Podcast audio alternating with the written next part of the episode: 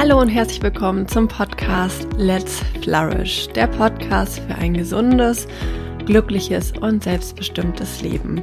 Mein Name ist Maike Schwier und ich freue mich sehr, dass du heute eingeschaltet hast zu dieser Podcast-Folge, wo wir darüber sprechen werden, wie du mit Motivation, Disziplin und einer ordentlichen Prise Leidenschaft deine großen Träume erreichen kannst. Darüber habe ich mit jemandem gesprochen, der in seinem jungen Leben von 26 Jahren schon ganz schön viel von dem erreicht hat, wovon er schon seit seiner Kindheit träumt, nämlich mit Kanu-Weltmeister Konrad Scheibner, der bereits dreimal Weltmeister geworden ist im Kanu, der 2021 bei Olympia für Deutschland an den Start gegangen ist und den sechsten Platz geholt hat und der auch nächstes Jahr bei den Olympischen Spielen in Paris für Deutschland dabei sein möchte und es anstrebt, eine Medaille zu gewinnen. Konrad und ich haben darüber gesprochen, wie er seine Leidenschaft vom Kanufahren zum Beruf gemacht hat, wie er jeden Tag die Motivation und Disziplin aufbringt, um für seine Träume zu kämpfen, um an sich zu arbeiten, um sich zu entwickeln, um und um auch in Wettkämpfen gut performen zu können. Und wir haben auch darüber gesprochen, welche Rolle dabei das Selbstbild spielt und seine psychische Verfassung und was er dafür tut, nicht nur seinen Körper, sondern auch seinen Geist zu trainieren. Konrad hat in diesem Interview wirklich ganz tolle Impulse aus seinem Alltag geteilt, Strategien, die er selbst anwendet, Tipps, die er Menschen gibt, die ihre Ziele und Träume verfolgen möchten. Und ich kann dir sagen, dieses Interview ist nicht nur für dich spannend, wenn du selber Sportler bist und wenn du selbst Lust hast, sportliche Ziele zu verfolgen, sondern wenn du auch beruflich oder privat Ziele, Träume für dich hast und die für dich umsetzen möchtest. Deswegen wünsche ich dir jetzt ganz viel Spaß mit dem Interview mit Konrad Scheibner. Lieber Konrad, ich freue mich total, äh, dass du heute in den Podcast gekommen bist ähm, und wir über dich und deinen persönlichen Weg reden werden. Ähm, magst du dich als allererstes mal den Hörerinnen und Hörern vorstellen? Wer bist du? Was machst du und wofür brennt dein Herz? Mhm, gerne. Also ich freue mich auch erstmal dabei sein zu können. Ähm, ich bin großer Fan von dem, was du so auf äh, Social Media machst. Ähm, kann mir da vielleicht auch immer mal selber was für meinen eigenen Weg abgucken. Und äh, stelle mich jetzt aber trotzdem gerne erstmal vor. Ich bin Konrad Scheibner, bin Kanu-Rennsportler, mittlerweile dreimal Weltmeister, war 2021 bei den Olympischen Spielen in Tokio dabei, bin da Sechster geworden möchte in Paris 2024, also nächstes Jahr, aber gerne eine Olympiamedaille gewinnen und da steckt jetzt gerade das Hauptaugenmerk drin, ähm, dafür zu arbeiten und zu trainieren.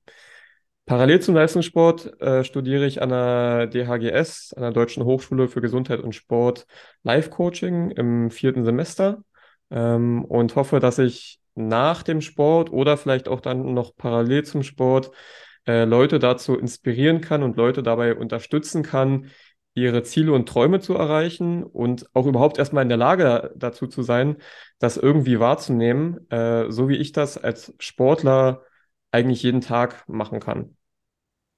Ja, voll schön. Und äh, total spannend und außergewöhnlich, was du machst. Ähm, magst du uns mal so ein bisschen mitnehmen in deinen Alltag? Also wie sieht so eine typische Woche quasi mhm. als Kanuke aus? Also wie, wie können wir uns das vorstellen, wie du arbeitest und lebst? Ja, also prinzipiell erstmal äh, sehr voll mit Terminen. Ähm, ich bin auf dem Papier eigentlich Vollzeitsportler ähm, aber ich muss ja trotzdem nebenbei oder ich will nebenbei ähm, mir ein Standbein für nach der Karriere aufbauen, weil A, wirst du als Randsportler sowieso nicht aussorgen mit dem Sport. Und B, möchte ich natürlich auch nach der sportlichen Karriere, wo ich das Glück habe, meine Leidenschaft zum Beruf gemacht zu haben, trotzdem ja irgendwo Erfüllung finden. Und dafür möchte ich natürlich ja jetzt schon den Grundstein legen, dass ich nicht so eine Übergangsphase irgendwie habe. Genau. Ähm, wie sieht der Tag bei mir aus oder wie sieht so eine Woche aus? Ich habe bis zu vier Trainingseinheiten an einem Tag. Das heißt, auf dem Vormittag zwei Trainingseinheiten und dann nochmal auf dem Nachmittag zwei. Und das Ganze in so einem zweieinhalb Tagesrhythmus. Also Montag, Dienstag jeweils vier Einheiten, Mittwoch zwei Einheiten, Donnerstag, Freitag wieder vier Einheiten, Samstag zwei Einheiten und äh, der Sonntag ist dann äh, zur, ja, so halbwegs zur Erholung gedacht. Was? Ähm, der Tag startet bei, bei mir so 7 Uhr mit dem Aufstehen. 8 Uhr bin ich dann bei mir im Verein und 8.30 Uhr dreißig beginnt dann so die erste Einheit, mache ich den ersten Paddelschlag quasi. Und dann dauern unsere Einheiten so zwischen 60 bis 90 Minuten meistens. Und das ist eine Mischung aus Paddeln, was so zwei bis dreimal am Tag stattfindet, Krafttraining, Lauftraining, weitere Athletik äh, und dann kommen zusätzlich dazu noch regenerative Maßnahmen wie Physiotherapie, Sauna und so weiter dazu. Also es ist halt wirklich äh, ein Mhm. Vollzeitjob und ähm, dann bin ich abends so 17:30, 18 Uhr meistens durch mit dem Training und versuche dann bestmöglich äh, noch äh, ja fürs Studium ein bisschen was zu machen oder auch mal zu entspannen, wenn es zum Beispiel ein Mittwoch ist, wo ich dann äh, nachmittags schon ein bisschen mehr schaffe und dann abends vielleicht auch mal einfach ein Buch lesen kann.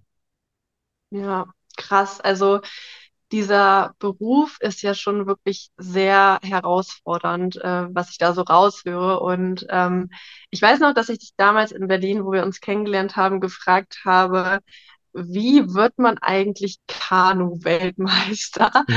Und tatsächlich äh, würde, ist das auch eine Frage, die ich jetzt so mit in den Podcast nehmen wollte. Gab es für dich so einen Moment, wo du gemerkt hast, okay, ähm, dieses Kanufahren, dieser Sport ist für mich nicht nur etwas, was ich in meiner Freizeit als Hobby machen möchte, sondern das wird jetzt mein Beruf. Gab es da so einen Moment oder hat sich das einfach so entwickelt quasi? Jein. Ähm, auf der einen Seite würde ich sagen, bin ich eher so in diesen Leistungssport reingewachsen. Also ich habe damals 2004 mit acht Jahren angefangen, weil meine Schwester schon Kanu gemacht hat. Äh, ich war schon mit fünf, sechs Jahren auf den Wettkämpfen immer dabei, äh, hatte einen hohen Bewegungsdrang, habe die Älteren, die Sportler, die da waren, äh, immer ein bisschen genervt in der Pause. Äh, und dann haben meine Eltern irgendwann gesagt, okay, verbind doch das eine mit dem anderen. Äh, du wirst, äh, kannst ja auch mal Kanu probieren. Und ist tatsächlich die erste Sportart, die ich ausprobiert habe.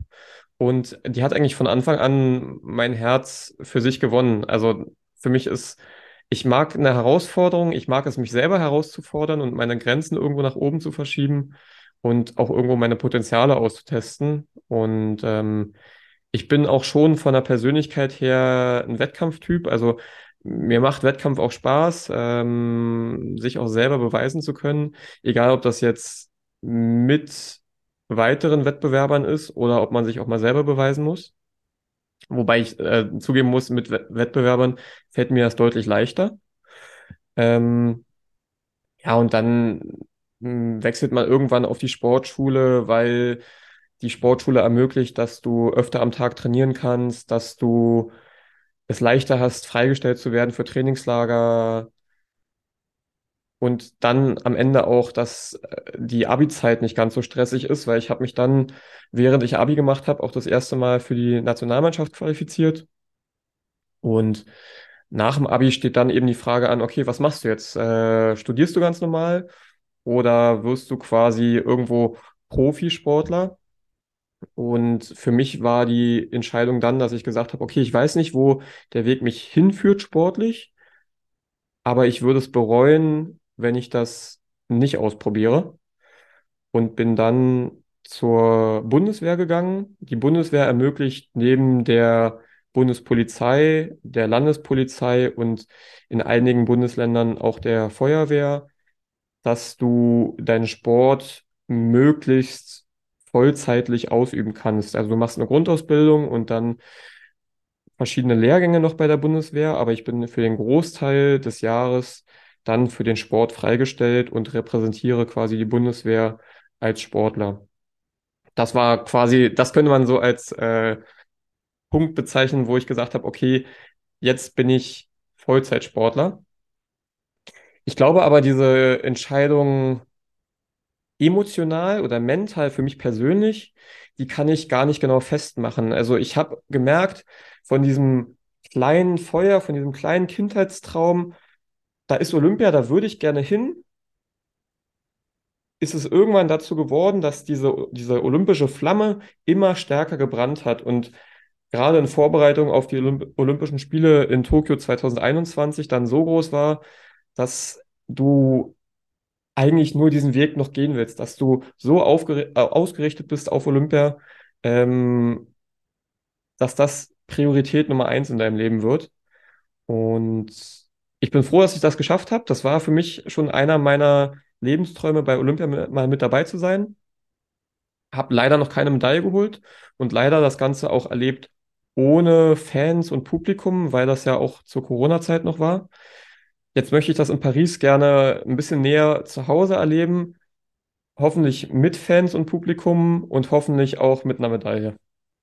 Wow, ja, total äh, inspirierend und erstmal auch Glückwunsch hier auch nochmal offiziell zu deinen Erfolgen bisher. Das ist so, ähm, so ein Wahnsinn und ich ziehe davor wirklich den Hut, ähm, weil ich bin tatsächlich so von meinem Persönlichkeitstyp anders, vor allem was so Sport angeht. Ich liebe Sport. Ich bin seit meiner Kindheit Breitensportlerin und mit fünf, sechs ähm, war ich schon im Schwimmverein und wurde dann gefragt, ob ich auch so in diese Leistungsrichtung gehen möchte. Also Jugend trainiert für Olympia.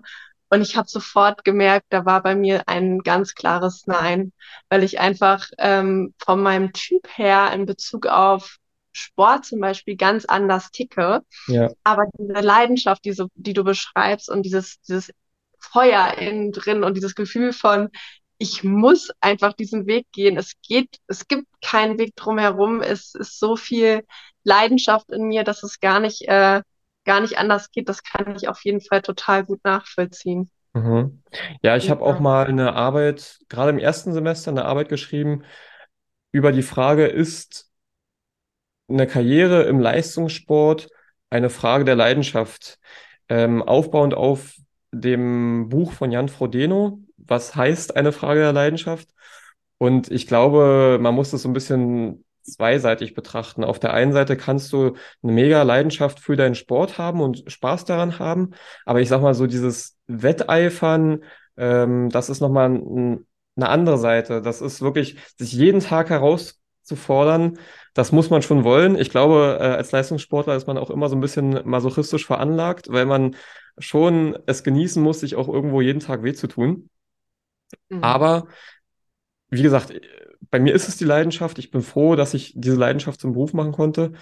Und ähm, ich wünsche jedem, dass er das irgendwo in seinem Leben mal findet oder erlebt, seine Leidenschaft ausüben zu können. Egal, ob das im Sport ist oder im Beruf da gehört eine ganze Menge Mut dazu. Bei mir war es ja auch so, dass ich gesagt habe, okay, ich will jetzt erstmal wissen, wo komme ich denn an, wenn ich diesen Sport wirklich komplett verfolgen kann. Und auch den Mut weiterzugehen. Ich bin drei Jahre hintereinander Vierter geworden zur WM. Und das hat mich immer gewurmt und emotional auch so ein bisschen fertig gemacht, weil du gibst dir Mühe und dann klappt es nicht. Und dann habe ich mich irgendwann auch mit dem mentalen Aspekt beschäftigt, ähm, angefangen erstmal ja so selber Mentaltraining zu machen. Mittlerweile habe ich einen Mentaltrainer und dann ist 2017 der Knoten geplatzt und ähm, bin Weltmeister geworden und habe dann seitdem jede Saison eigentlich international irgendwo was gewinnen können tatsächlich. Ja, krass. Also auf diesen Aspekt wollte ich auch äh, unbedingt nochmal mit dir eingehen. Ähm, jetzt hast du es gerade schon so ein bisschen vorweggenommen, aber vielleicht gibt es ja noch mehr, was du dazu sagen kannst ähm, weil das, was man so von außen sieht, ähm, als jemand, der sozusagen auf Leistungssport schaut, egal in welchem Kontext, sei es Fußball, sei es Olympia, sei es, dass man irgendwo in Zirkus geht und man sieht Artisten, da sieht man ja oft erstmal nur die körperliche Komponente und kann sich halt vorstellen, was es bedeutet, an so einem Punkt zu kommen, dass man dafür sehr viel körperlich trainieren muss. Ja. Ähm, aber was macht die psychische Komponente? Was ähm, soll ich sagen, welche Rolle spielt die dabei, ähm, dass man so weit in seinem Sport kommt? Weil ich mhm. glaube, dass sie eine ganz große Rolle spielt, aber du bist ja der Fachmann in dem Bereich. Ja, also ich glaube, dass die psychische Komponente oder die mentale Komponente mittlerweile in der Weltspitze der entscheidende Faktor Nummer eins ist. Also ich kann mich an Rennen erinnern, wo ich mich selber gefragt habe, so 250 Meter vorm Ziel, also ich bin 1000 Meter gefahren, hatte quasi schon drei Viertel des Rennens durch äh, und ein Italiener lag vor mir, der war auch schon bei Olympia, also es war für mich so, wow, ähm, auch eine große Persönlichkeit und ich habe mich in dem Moment gefragt, einfach nur, will der dieses Rennen gerade mehr gewinnen als du? Und ich habe für mich in einem Bruchteil von einer Sekunde beantwortet Nein und konnte in dem Moment dann nochmal so einen Endspurt drauflegen, dass ich am Ende des Rennens auch noch gewinnen konnte. Und ich glaube, dass in der Weltspitze die körperliche, das körperliche Leistungsvermögen einfach so homogen ist, dass am Ende der Kopf darüber entscheidet, wer hat heute die Nase vorn, wer ist stärker im Selbstgespräch, wer hat vielleicht auch von sich das bessere Selbstbild, was aus meiner Sicht, Selbstbild ist für mich nicht nur während des Wettkampfes, sondern auch für die Alltagsbewältigung ein großer Erfolgsfaktor. Und ich glaube wirklich, dass man ähm, mittlerweile bei Athleten sehen kann, wie der Wettkampferfolg sein wird und auch der Trainingserfolg, also prinzipiell äh, anhand der mentalen Verfassung. Und ähm, das habe ich auch selber schon über die Jahre festgestellt. Je besser ich mental drauf bin, desto besser läuft das Training und dann natürlich auch der Wettkampf. Und äh, da bin ich auch sehr froh, dass ich mit meinem Mentaltrainer da zusammenarbeiten kann, dass ich da auch immer weiter persönlich wachse und dass ich diese Erfahrung, die ich im Sport mache, auch für das spätere Berufsleben mitnehmen kann. Mhm. Ja, magst du uns mal so ein bisschen mitnehmen, was du da so machst, äh, für dein, für deine mentale Verfassung? Mhm. Ähm, was bei mir viel, da habe ich noch nicht mit einem Mentaltrainer zusammengearbeitet, viel geholfen hat, war so Journaling. Einfach weil ich anfangs, am Anfang des Tages habe ich mir dann überlegt, okay, wofür bin ich jetzt dankbar? So drei Dankbarkeitsdinge aufgeschrieben. Am Ende des Tages, was lief gut, was lief schlecht, auch einfach um den Tag so ein bisschen zu reflektieren, ohne das zu bewerten. Also klar, gut und schlecht, ja, aber ohne zu bewerten, von wegen, Mensch, du musst das jetzt unbedingt besser machen, sondern einfach zu sehen, okay, da ist ein Potenzial, da kannst du was rausholen oder das ist gut, darauf kannst du weiter aufbauen. Das hat mir schon sehr viel geholfen, gerade auch so die Dankbarkeit in der Corona-Zeit, weil viele Sportler in der Corona in so ein mental, äh, in der Corona-Zeit in so ein mentales Loch gefallen sind. Gesagt haben, okay, wir haben keine Wettkämpfe, wir wissen nicht, worauf trainieren wir denn überhaupt hin, worauf bereiten wir uns vor? Und für mich war es so, ich habe mir in der Zeit bewusst gemacht, was es eigentlich für ein Privileg ist, dass wir weiterhin unsere Leidenschaft ausüben können und dass irgendwann hoffentlich auch Licht am Ende des Tunnels ist und wenn ich diese Phase durchschreite, dass ich dann irgendwann auch zu meinem Traum, zu Olympia hoffentlich kommen kann. Das ist auf jeden Fall ein wichtiger Punkt. Dann, aber da ist jeder ein bisschen anders, ist es bei mir so, dass ich viel auf emotionale Bilder anspreche, ähm, gerade noch gepaart mit Musik. Das heißt, wir arbeiten viel mit Visualisierung für ein Wettkampfereignis oder für ein Wettkampfergebnis, sage ich mal, dass wir uns darauf ausrichten, wie möchte ich mich im Rennen fühlen, wie möchte ich über mich selber denken. Das ist auch ein ganz, ganz wichtiger Aspekt. Also gerade, das hatte ich ja vorhin auch schon angesprochen, das Selbstbild ist auch etwas, ähm, was sowohl im Wettkampf entscheidend ist, wie denke ich gerade über meine eigene Leistung und je besser ich denke, je euphorischer ich bin, desto besser kann ich das abrufen. Mein Kanu-Trainer sagt auch immer, man muss das so ein bisschen zelebrieren, so ein Rennen. Dann fährt man da auch deutlich befreiter auf. Und auch noch in Bezug auf das Selbstbild arbeiten wir so mit einem Higher Self. Das heißt, wir haben uns überlegt, wie würde denn der Konrad, der 2024 Olymp Olympiasieger werden würde, jeden Tag angehen. Und dann habe ich zum Beispiel so ein kleines Marmeladenglas, wo so ein paar Spickzettel drin sind und ich greife mir jeden Tag einen raus und dann steht drauf, wie ich den Tag eigentlich angehen möchte. Also wie würde quasi ein Konrad, der Olympiasieger wird, den Tag angehen. Und das hilft einfach ungemein bei der Grundeinstellung, die man zu seinem Tag hat und zu sich selber hat. Und je besser man von sich selber denkt zu sein, desto mehr kann man auch abrufen. Also ich sage zum Beispiel auch zu jüngeren Sportlern, die mich um Rat fragen, du bist immer nur so gut, wie du dir selbst erlaubst zu sein. Ja, wow, ich fühle das total, was du sagst. Und ähm, ja, ich finde das richtig, richtig schön, was du beschreibst. Und in so vielem, was du sagst, finde ich mich wieder, weil das auch so meine mentalen Strategien sind. Und ich glaube ja, also unabhängig davon, wer hier zuhört, ob es Sportler sind, ob es keine Sportler sind, jeder von uns hat ja in seinem Alltag solche Wettkampfmomente, wo man so Mhm. das Gefühl hat, ich springe über meinen Schatten, ich habe vielleicht eine neue Herausforderung, ich habe einen Moment, wo ich irgendwie auch abzuliefern habe, äh, sei es im Job, sei es privat. Und ähm, es ist einfach so wichtig, dass man in diese Situationen reingeht mit einer guten mentalen Ausrichtung, weil ich kenne das von mir früher vor ein paar Jahren. Ich weiß noch, ich hatte unglaubliche Angst vor Menschen zu sprechen. Mhm. Also ich hatte so Angst davor, eine Präsentation zu halten. Es hat mir Albträume bereitet und irgendwann habe ich mich mal mental damit befasst, was ist denn da eigentlich los? Und mittlerweile, gut, ich hatte dann auch viel Übung durch viele Kurse, die ich gegeben habe und so, aber mittlerweile schaffe ich es dann relativ schnell, mich in so einer Situation zu fokussieren, um halt sozusagen meine beste Performance abliefern zu können. Mhm. Also ähm, ja, genau. Ähm, du hattest ja auch im Vorgespräch erwähnt und jetzt hier das auch immer wieder äh, einfließen lassen dass du als Sportler ja immer auf bestimmte Events hinarbeitest. So, Mhm. also zum Beispiel Olympia ist etwas ganz Großes, aber auch EM, WM, also so diese ganzen äh, Wettkämpfe, die dann stattfinden. Und das sind ja alles äh, Ziele, die man erreichen möchte, aber bis zu dem Punkt äh, vergehen ja manchmal Monate bis Jahre, wo man ganz viel ackert und ackert, äh, um das vielleicht eines Tages zu erreichen. Ähm, um nochmal auf die Frage zurückzukommen, also was machst du dafür, dass du in diesem Prozess, wo du auf das Ziel zusteuerst, motiviert und diszipliniert bleibst? Weil du hast ja vorhin auch schon erklärt, was du so in deiner täglichen, wöchentlichen Routine machst. Und es ist ja ganz schön viel und es ist ja auch, so wie ich das äh, jedenfalls einschätze, sehr anstrengend zum Teil.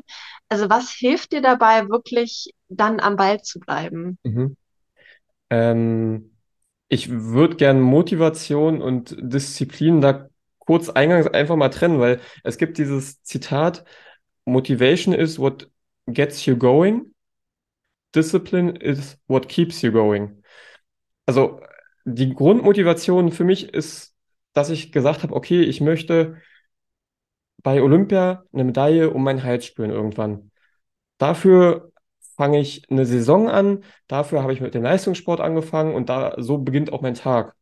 Aber um jede dieser ein, äh, Zeiteinheiten durchzuziehen, brauchst du dann eben die Disziplin, weil, da bin ich ehrlich, in der dritten und vierten Einheit am Tag, da bist du körperlich und mental einfach schon ganz schön durch und dann da den Fokus noch beizubehalten, ähm, da ist es einfach wichtig, dann die Disziplin zu haben. Und Disziplin ist aus meiner Sicht eine Fähigkeit, die darf man trainieren, die ist erlernbar und die ja, wurzelt so ein bisschen wahrscheinlich einfach in dem, in dem Aufwachsen. Also wie bist du aufgewachsen ähm, als Kind? Wie viel Disziplin hast du da schon mitbekommen? Das sieht man auch bei unterschiedlichen Sportlern, ähm, dass das ganz unterschiedliche Grundvoraussetzungen sein können.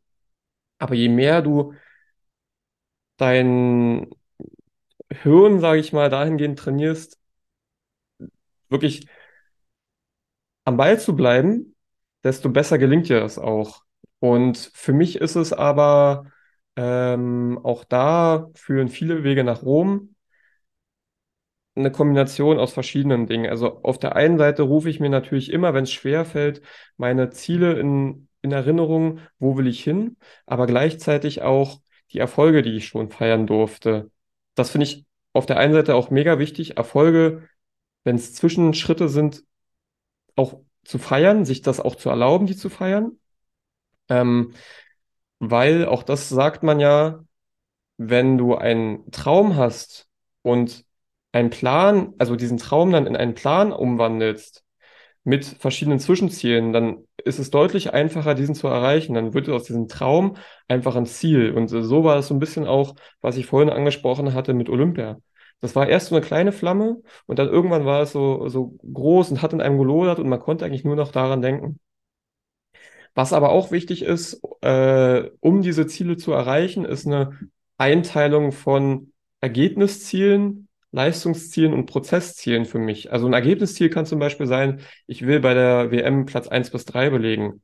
Ein Leistungsziel kann sein, ich will die und die Zeit fahren, die Weite springen, das Gewicht heben beispielsweise. Und ein Prozessziel ist dann aber auch zu sagen, okay, ich gucke gar nicht, was leiste ich spezifisch, sondern wie sieht der Weg dahin aus? Wie soll mein Rennen aussehen? Welche Rennstruktur möchte ich haben? Und für mich sind diese Prozessziele eigentlich erstmal auf der guten Seite und die Ergebnisziele auf der eher schlechten Seite und dann die Leistungsziele so ein bisschen mittendrin, weil als Sportler, und das kann aber auch äh, als im Business sein, wenn man sich zu sehr über Zahlen, also über Ergebnisse definiert, kann es sein, dass du die Motivation verlierst. Kann es sein, dass dein Selbstbild darunter leidet, einfach weil du sagst, okay, meine erreichten Zahlen sind gerade nicht gut genug. Ähm, und du dann von dir selber denkst, ich bin einfach nicht gut genug, während du bei einer Orientierung an Prozesszielen einfach sagst, okay, der Weg ist ja auch irgendwo das Ziel. Und wenn ich an mich selber glaube und sehe, wie die Entwicklung ist, dass ich die Qualität meines Trainings oder die Qualität meines Outputs im Business immer weiter erhöhen kann, ähm, habe ich irgendwann die Möglichkeit, damit auch erfolgreich zu sein. Und so war es bei mir auch. Also du wirst ja nicht als Weltmeister irgendwo geboren, sondern ich habe mir das auch über Jahre hinweg, über zielstrebige Arbeit, ja, irgendwo dann hoffentlich auch verdient, sage ich mal, ähm, diese Erfolge irgendwann feiern zu dürfen. Und ja, das finde ich, glaube ich, extrem wichtig dabei und auch an sich selber zu glauben, einfach diesen Mut zu haben, einen Schritt zu gehen und dann aber während des Prozesses auch einfach zu sagen, okay, ich vertraue darauf, dass ich es kann. Wenn du, wenn du dir selbst nicht vertraust, dann wird, wirst, wird das meistens auch nichts. Und die erfolgreichsten Leute, die man so kennt, ich glaube, die sind auch einfach ihren Weg gegangen. Die haben sich nicht gedacht, A, was denken andere Leute von mir? Und B, ist, werde ich damit erfolgreich, sondern die sind einfach ihrer Leidenschaft gefolgt und ich glaube, wenn du eine Leidenschaft hast und die immer weiter bearbeitest, dann ist es irgendwann unausweichlich, dass du damit gut wirst. Ja, total schön. Also ich kriege richtig Gänsehaut bei dem, was du erzählst, weil mich das so inspiriert und ich das auch so nachfühlen kann. Ähm, ich weiß nicht, wahrscheinlich geht es den Zuhörerinnen und Zuhörern auch so, dass man natürlich im eigenen Kopf so ein bisschen mitdenkt, wie ist das bei mir? Und ich kann das so gut nachempfinden. Ich weiß nicht, ob du dieses Konzept kennst aus der positiven Psychologie, das Growth Mindset mhm. von der Carol Dweck. Da geht es ja auch genau darum zu sagen, man fokussiert sich auf den Prozess und ja. ähm, auch die Art und Weise, wie man Lob ausspricht. Also sie hat das ja viel getestet an Kindern, äh, an Schulen, wenn man, ähm, ob man, also der Unterschied, wenn man zum Beispiel ähm, Kindern sagt, hey, du hast eine gute Note in Mathe geschrieben, du bist toll. Oder ob man sagt, du hast ähm, auf dem Weg dorthin viel Disziplin gehabt, du hast dir Mühe gegeben, schau mal, was du alles für Aufgaben äh, erledigt hast bis dahin, dass es einen ganz immensen Unterschied macht im Selbstbild und im Selbstwertgefühl. Ja. Also ja, ich kann das total gut nachempfinden, was du sagst. Ich lese auch gerade, lustig, dass du das ansprichst, äh, das Buch von ihr. Äh, das heißt ja einfach nur Selbstbild. Und ja. da ist es, glaube ich, auch mit einer, hatte sie das beschrieben, mit einer Zeichnung von Kindern. Also wenn Kinder einfach malen, äh, mhm. dass Eltern das ja auch manchmal bewerten und sagen, oh, das ist aber schön und, und das ist nicht so schön. Sondern wenn man einfach nur darauf eingeht, okay, was hast du denn gezeichnet, dann ist das ein ganz anderes äh, Selbstbild, was sich da entwickelt. Und ich glaube, dass das auch ähm, so ein bisschen mit dem korreliert, was ich vorhin mit der Disziplin beispielsweise angesprochen habe. Also dass Fähigkeiten, die wir als Erwachsene nutzen, ganz oft oder eigentlich fast immer in der kindheitlichen, im kindheitlichen Aufwachsen und im kindheitlichen Erleben äh, wurzeln. Und äh, ja, ich das interessant finde auch, A, wie sehr man mit Erziehung den Erfolg von den Kindern später beeinflussen kann, aber auch welche determinierenden Faktoren aus der Kindheit, an welchen Stellschrauben man selber nochmal drehen kann, wenn man selbst erwachsen ist, sage ich mal, ähm, und gucken kann, okay, wo kann ich mich denn noch weiterentwickeln? Ähm, Finde ich wahnsinnig interessant und gerade dieses Selbstbild, deswegen lese ich das Buch auch gerade, äh, war für mich auch wichtig. Ich musste letztes Jahr die Saison aufgrund von der Corona-Infektion beenden. Ähm, habe damit dann die WM und die European Championships verpasst, obwohl ich mich eigentlich die ganze Saison darauf vorbereitet habe. Und am Ende hat das ganz schön an mir genagt. Also der Körper war dann äh, schneller wieder auf dem Damm, als es der Kopf war, weil ich eben auch angefangen habe dann zu sagen, okay, da, da fehlt halt eine Zahl, da fehlt halt irgendeine Platzierung in dieser Saison. Und wie gesagt, wenn du dich nur darüber ja, identifizierst, dann kannst du auch darunter leiden. Und deswegen habe ich gesagt, okay, ich möchte mich gerne damit einfach weiter auseinandersetzen und ähm, habe auch wirklich gemerkt, wie ich darüber extreme Fortschritte A im Training gemacht habe, aber auch B einfach im alltäglichen Erleben. Also, dass ich einfach deutlich glücklicher bin, nachdem ich da an meinem Selbstbild arbeit, gearbeitet habe. Ja, kann ich total nachvollziehen. Und mir, mir kommt gerade so der Gedanke, ähm, ich glaube, selbst selbst wenn man gar nicht so ein Leistungstyp ist, im Sinne von, ich will unbedingt die toll, den tollsten Job oder ich will irgendwie, ne, wie bei dir, diesen Wettkampf erreichen oder ich will die besten Noten schreiben, leben wir auch in einer Gesellschaft, die sehr viel Leistungsdruck ausübt, wo ja immer ganz viel auch an Ergebnissen gemessen wird. Und ich habe das auch schon in meinem Umfeld erlebt, wenn Menschen krank geworden sind, wenn Menschen aufgrund von Erkrankungen zum Beispiel ihre Arbeit aufgeben mussten, wie sehr das einen im, im eigenen Selbstbild ähm, runterzieht. Und das ist eigentlich so schade, weil jeder Mensch ist ja total wertvoll an sich, so komplett ohne Leistung, einfach nur so wie du bist, so wie du existierst, bist du wertvoll und wichtig und äh, bringst ganz viel auch in das Leben von anderen mit, was,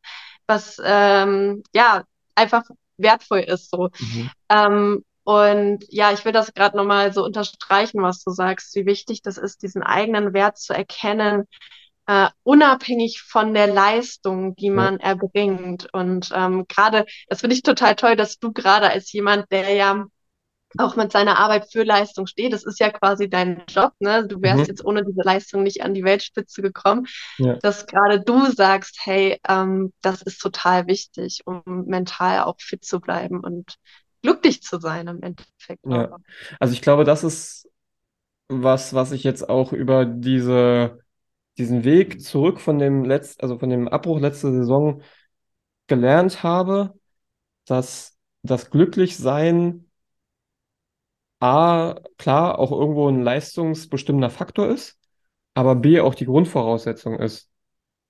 Die geht es deutlich besser damit, wenn du erstmal glücklich bist und darauf deine Leistung aufbaust, als andersrum, als wenn du nur auf die Leistung fokussiert wärst und sagen wirst, ach, ich kann ja danach glücklich sein, weil auch da wieder der Weg ist das Ziel. Und es gibt, ähm, finde ich immer ein bisschen witzig, auf äh, Instagram und TikTok so ein Sound von, oder so ein ähm, Originalton von, ich glaube, Tommy Schmidt aus dem Podcast Gemischtes Hack, der sagt, wir sagen immer, wir wollen erstmal dahin und dann erlaube ich mir glücklich zu sein. Ich will den und den Job, dann erlaube ich mir glücklich zu sein. Ich will das und das verdienen. Und genau das ist eigentlich das, was uns dann in dieses Unglück bringt, in dieses Unglück stürzt, weil es wird nie genug sein.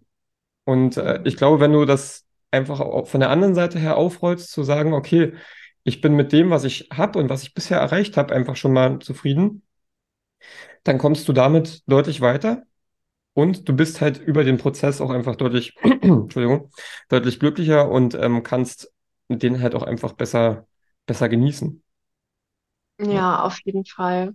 Ja, ähm, ich habe noch zwei Fragen, also eine Frage, bevor ich zu meinen letzten zwei Abschlussfragen komme, äh, an dich. Und zwar hattest du es ja vorhin schon noch äh, schon angesprochen, ähm, dass du ja jetzt nochmal den, den zweiten Berufsweg sozusagen wählst und in die Coaching-Richtung äh, gehen möchtest. Mhm. Ähm, vielleicht magst du da auch nochmal so teilen, was waren da so deine Gedanken, was war für dich ein, ein Grund zu sagen, ich möchte äh, jetzt auch noch mal ein zweites Standbein mir aufbauen und noch mal in eine, ist ja nicht eine andere Richtung gehen, aber in, in, in einen anderen beruflichen Zweig reingehen?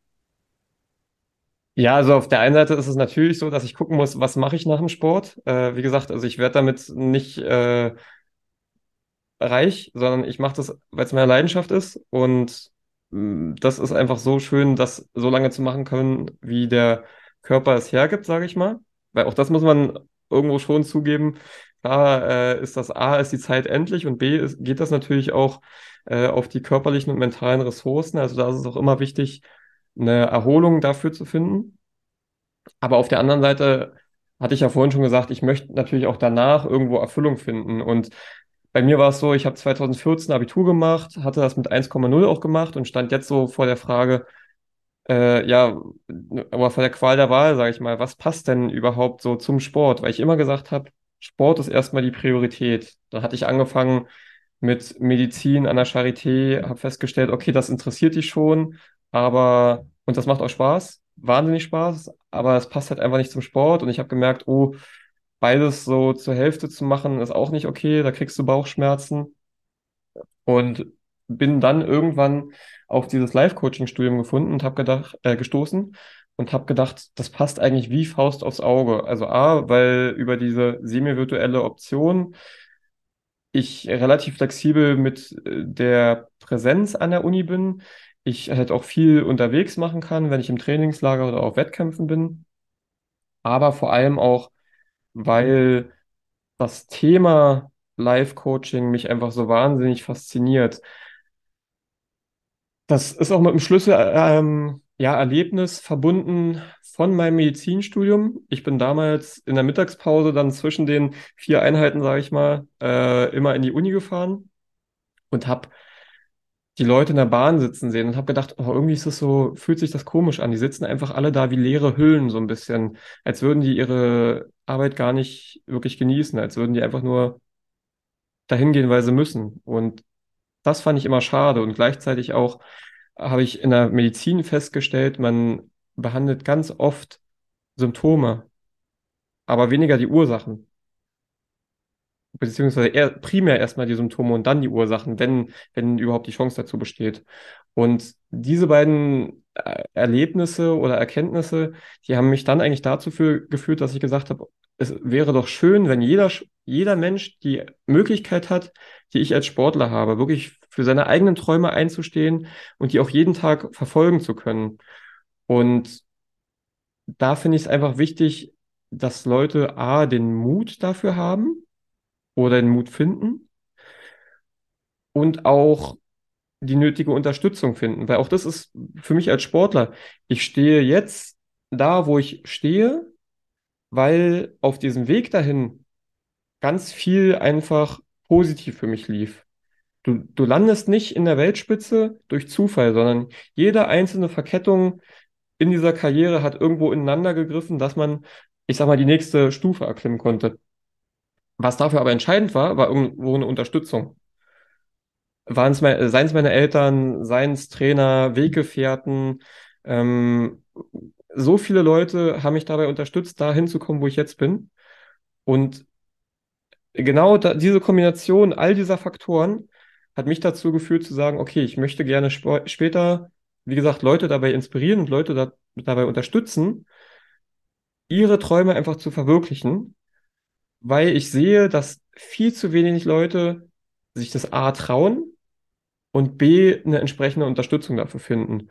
Und da finde ich es auch schwierig. Ähm, das hattest du auch neulich mal äh, online angesprochen, weil so viele Coaches wie, wie Pilze aus dem Boden sprießen, weil dieser Begriff Coach ist ja nicht geschützt. Und ich fand es einfach wichtig zu sagen, okay, ich mache das nicht, weil du als Coach irgendwie viel Geld verdienen kannst, sondern ich mache das aus der Motivation heraus zu sagen, okay, ich möchte Leute bestmöglich dabei unterstützen. Und das heißt natürlich da auch wissenschaftlich fundiert, auch zu wissen, wo sind meine Grenzen, was kann ich, was kann ich nicht. Und ja, mich auch einfach insgesamt in der Basis erstmal breit aufzustellen. Klar, am Ende sollte sich jeder Coach irgendwo eine Nische suchen, aber wenn du diese Basis erstmal hast, weißt du ja erstmal, mit welchen Klienten kannst du gut umgehen? Welche sollten vielleicht einen anderen Coach finden oder vielleicht auch einen Spezialisten finden?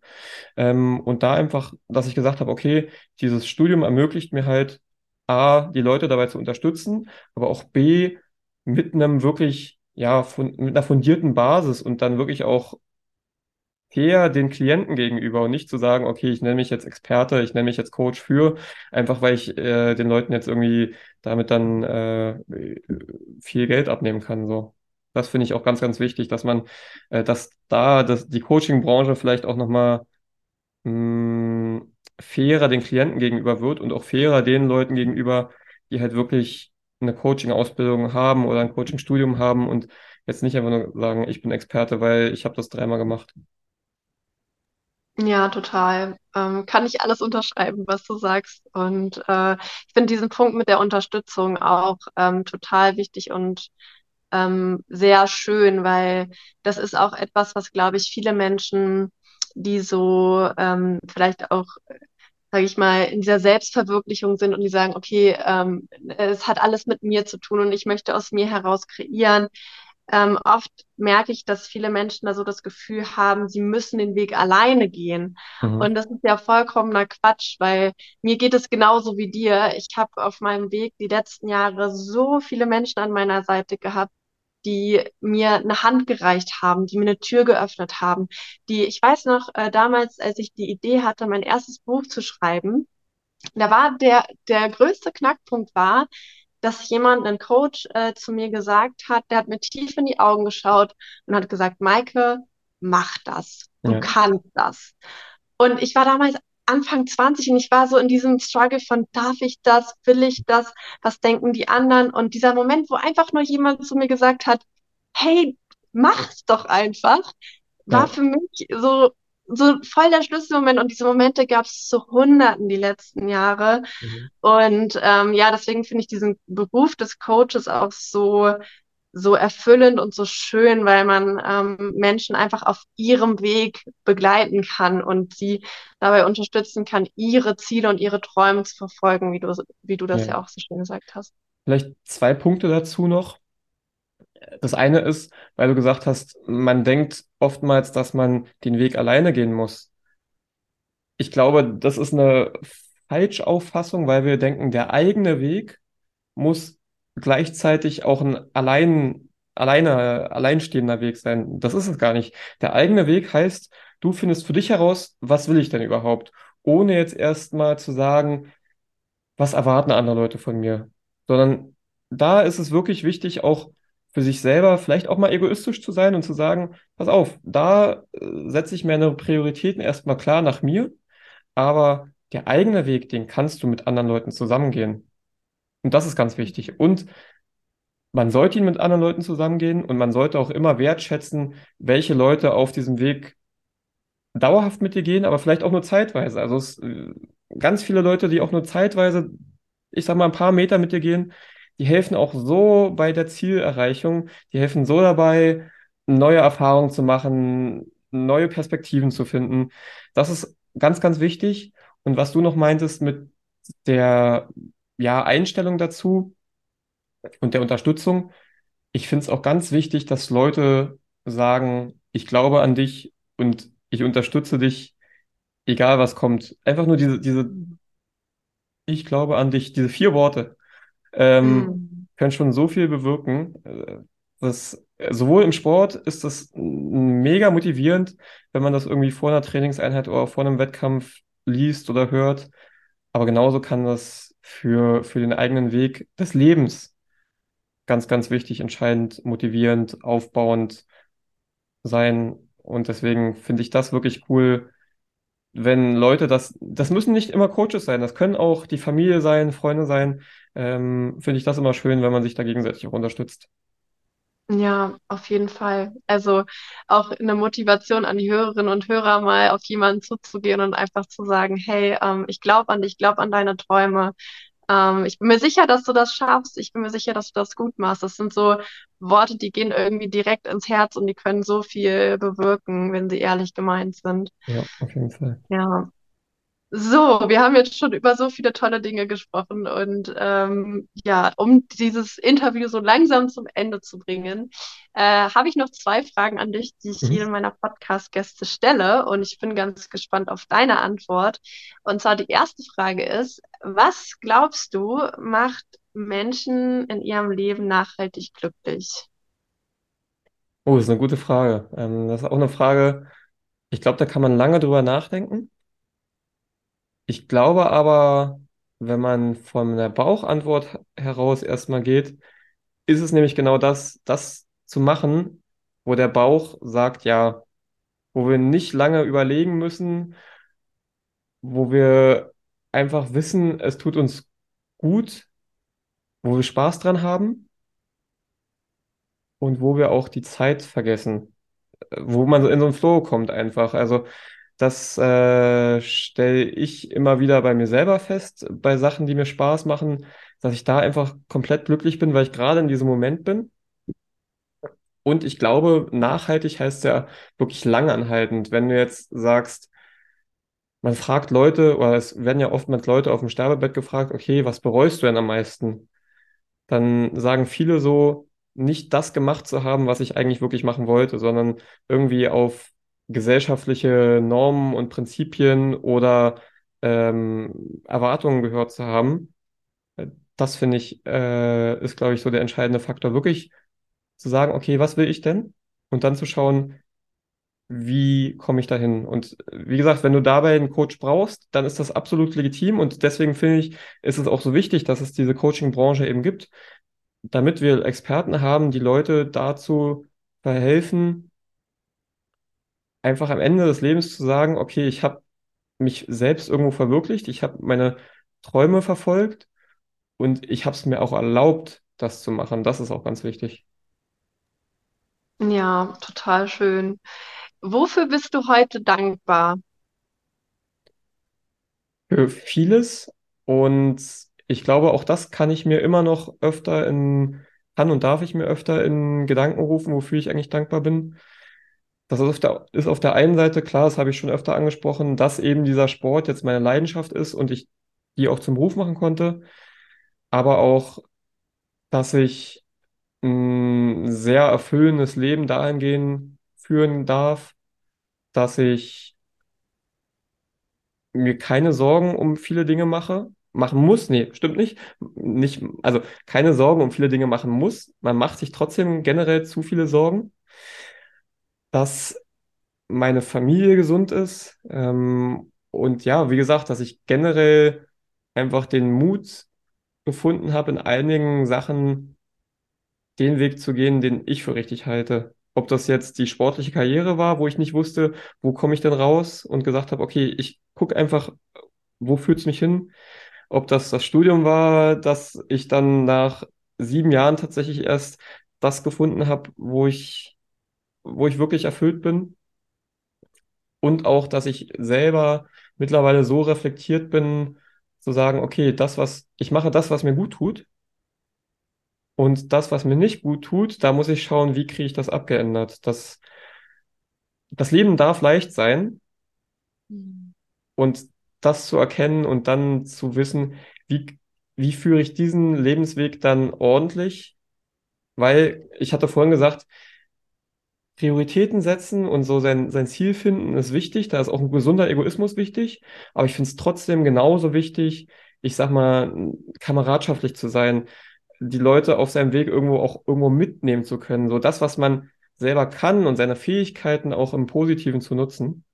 Und ähm, ich, dafür bin ich dankbar, dass ich auf dem Weg schon gute Fortschritte gemacht habe, gute Fortschritte machen konnte und ich hoffe, äh, dass ich den Weg auch irgendwo noch gut weitergehen kann. Ja, oh, so schön. Also irgendwie alles, was du heute gesagt hast, das ging bei mir direkt so unter die Haut. Und ähm, ich glaube auch, dass die Hörerinnen und Hörer ganz viel mitnehmen konnten. Wenn jetzt jemand hier zuhört und sagt, Mensch, den Konrad, den hatte ich vorher noch gar nicht so auf dem Radar und ich würde gerne ihn und seine Karriere, seine Laufbahn weiter verfolgen. Wo finden dich die Menschen und was soll ich unter diesem Podcast ähm, verlinken, dass Mhm. sie quasi dir folgen können? Ähm, man findet mich eigentlich auf allen gängigen Social-Media-Kanälen, ob das äh, Instagram, TikTok und Facebook sind, äh, aber auch auf LinkedIn. Äh, ich freue mich über jeden, mit dem ich mich irgendwie austauschen kann, äh, der auch, egal ob das jetzt, ob er zustimmt oder ob er eine andere Sichtweise hat, äh, das finde ich immer schön, sich da auszutauschen. Äh, bei Instagram ist das Konrad Scheibner mit einem C. Ähm, genauso ist das bei TikTok. Facebook ist es Konrad Scheibner Official und LinkedIn ist es dann, findet ihr mich auch unter, ich glaube, Konrad Scheibner oder Konrad Robin Scheibner. Das, da bin ich mir gerade selber nicht ganz sicher. Ähm, genau, und sonst, äh, wenn ihr mich nicht findet, dann äh, könnt ihr bestimmt Maike nochmal fragen und äh, die gibt euch dann, äh, die leitet euch dann an mich weiter. Genau. Ja, ich verlinke sowieso äh, alle Kanäle unter dem Podcast, dann müsste man das eigentlich mit einem Klick erreichen. Genau. Ja, lieber Konrad, vielen, vielen Dank, dass du heute da warst. Ich weiß, dein Tag ist sehr, sehr voll und deswegen weiß ich es auch umso mehr zu schätzen, dass du dir diese Zeit genommen hast. Ähm, Sehr gerne. Äh, danke für all das, was du geteilt hast und ich wünsche dir alles Gute für deinen Weg. Ähm, ich werde auf jeden Fall einschalten, wenn du bei Olympia nächstes Jahr zu sehen bist und dir aus der Ferne äh, laut zujubeln. Also, ähm, danke dir. Ja, vielen Dank. Vielen Dank auch an dich, dass du dieses Interview bis zum Ende gehört hast. Wie immer freue ich mich, wenn du mir für den Podcast eine 5-Sterne-Bewertung hinterlässt, zum Beispiel bei Spotify und iTunes. Das ist für mich einfach super schön zu sehen, wie vielen Menschen dieser Podcast hilft und eine große Wertschätzung für all die Arbeit, die in diesem Podcast steckt. Ansonsten schau auch gerne bei mir auf Instagram vorbei unter @maike.schwier. Dort teile ich immer passend zu den Podcast-Folgen auch Inhalte, Ausschnitte und ähm, ja, meine Erkenntnisse auch aus den Podcast-Folgen. Deswegen freue ich mich, wenn wir uns dort vernetzen. Schalt auch gerne wieder ein in zwei Wochen, wenn es wieder heißt Let's Flourish und hab bis dahin eine gute Zeit. Deine Maike.